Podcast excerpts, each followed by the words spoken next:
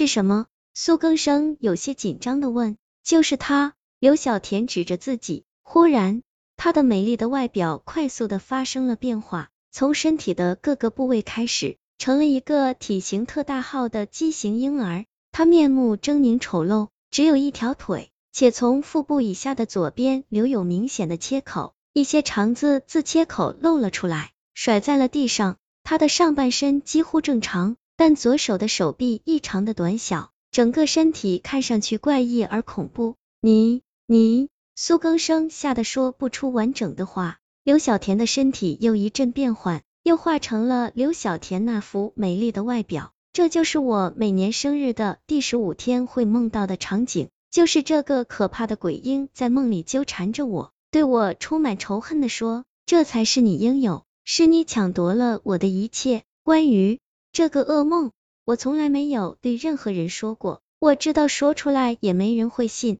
自从认识了你之后，我生日过后的那几天，我总希望你留在我身边陪陪我，哪怕什么事情也不做，只要你陪着我就行。可是你一直忙于事业，任由我一个人孤单的应对即将到来的噩梦。苏更生感到无比的惭愧。是啊，除了追求刘小田，那时他随叫随到，但追到手以后，他又如从前一样继续忙碌在医院当中。他忽略了一个女人寂寞孤独的心。对不起，对不起，晚了，一切都晚了，我们再也不可能回得去从前。刘小田伤感的流下了泪水。苏更生心有不忍，上前把刘小田拥入了怀中，紧紧的抱着，怕他下一刻无声的离去。我要你回来，不管付出多大的代价。他发誓的说着，神色中尽是悔恨。更生，你听说我。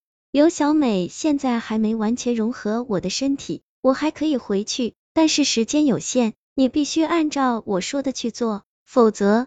刘小田的身体越来越虚弱，从他的脚下开始往上化成星星点点的光芒，眨眼消失在黑暗之中。苏更生歇斯底里的叫着他的名字，可是他始终没有出现。为了验证事情的真假，他再次来到那家医院。并查看了有关当年那次连体婴手术相关的证明和材料，果然，那对连体婴出生的时间与妻子一致，而是连体婴做手术的那日正是他们生日后的半个月，也就是第十五日。苏更生不知道怎么离开医院的真相已经自己浮出了水面，现在的妻子根本不是刘晓田，而是死去的刘小美占用了姐姐的身体，从此顶替了姐姐而活。我该怎么办？苏更生站在了人生的十字路口，最终他决定复活真正的刘小田。至于刘小美，管他呢。他以研究连体婴身上的外科刀剂为由，将连体婴带离了这家医院。时过境迁，当年颇有研究价值的物品，而今已沦为展品。医院没有太多考虑，就同意了这个请求。为了保险起见，苏更生特意租了一间房。把装着连体婴的容器放到了这里。后半夜的月色如水，淡雅的洒在窗前。他抱着容器，痴痴的望着里面狰狞的连体婴。在他的眼里，这个丑陋的畸形儿，仿佛变成了一个美丽的女子，曾与他共度风花雪月。小田，你知道吗？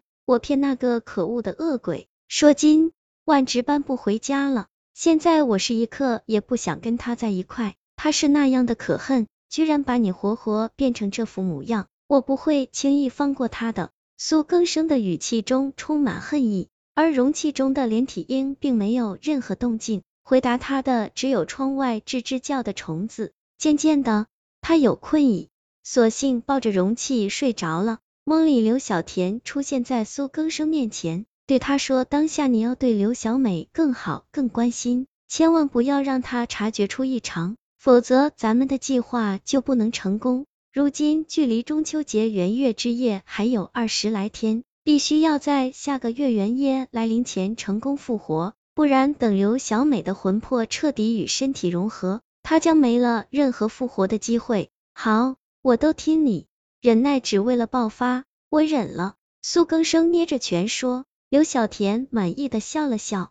那天我在医院的标本室参观。被泡在容器里的刘小美吓晕了，然后她的魂魄趁机把我的魂魄从身体挤出来，并把我的魂魄丢进了她的婴儿躯体，令我日日夜夜受苦受折磨，损失了魂魄本身的力量。现在咱们要做的就是恢复我魂力，只要魂力完全恢复，就可以将它从我的身体里挤出来。那我应该怎么做？苏更生问。我需要生命的力量来补充魂力。什么是生命的力量？刘小田信誓旦旦的说：“心脏乃人的生命之源，只要你给弄来一些活人，我很快就能恢复魂力。”听得此言，苏更生的心脏除此停了跳动，他慌忙的摆摆手：“不行，不行，小田，你想想别的办法吧。杀人是犯法。”刘小田忽然笑了起来：“我逗你呢，瞧你胆小的。”没有活人的心脏，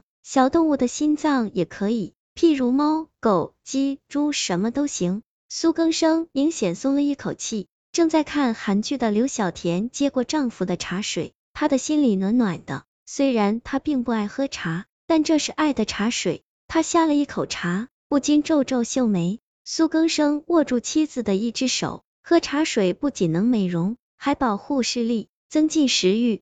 总之，它的好处很多。以后我喝茶的时候也要给你倒上一杯，你我夫唱妇随。刘小田笑了，就如他的名字一样甜美动人。然而苏更生却在心底冷哼了一声：“喝吧，喝吧，到了时候看你还能不能笑得那么灿烂。”他按照真刘小田的嘱咐，往茶里放了少量的童子尿，这样每天让甲流小田喝一点，既能避免被他发觉。又能不知不觉伤害他，以便调换魂魄的大计进行。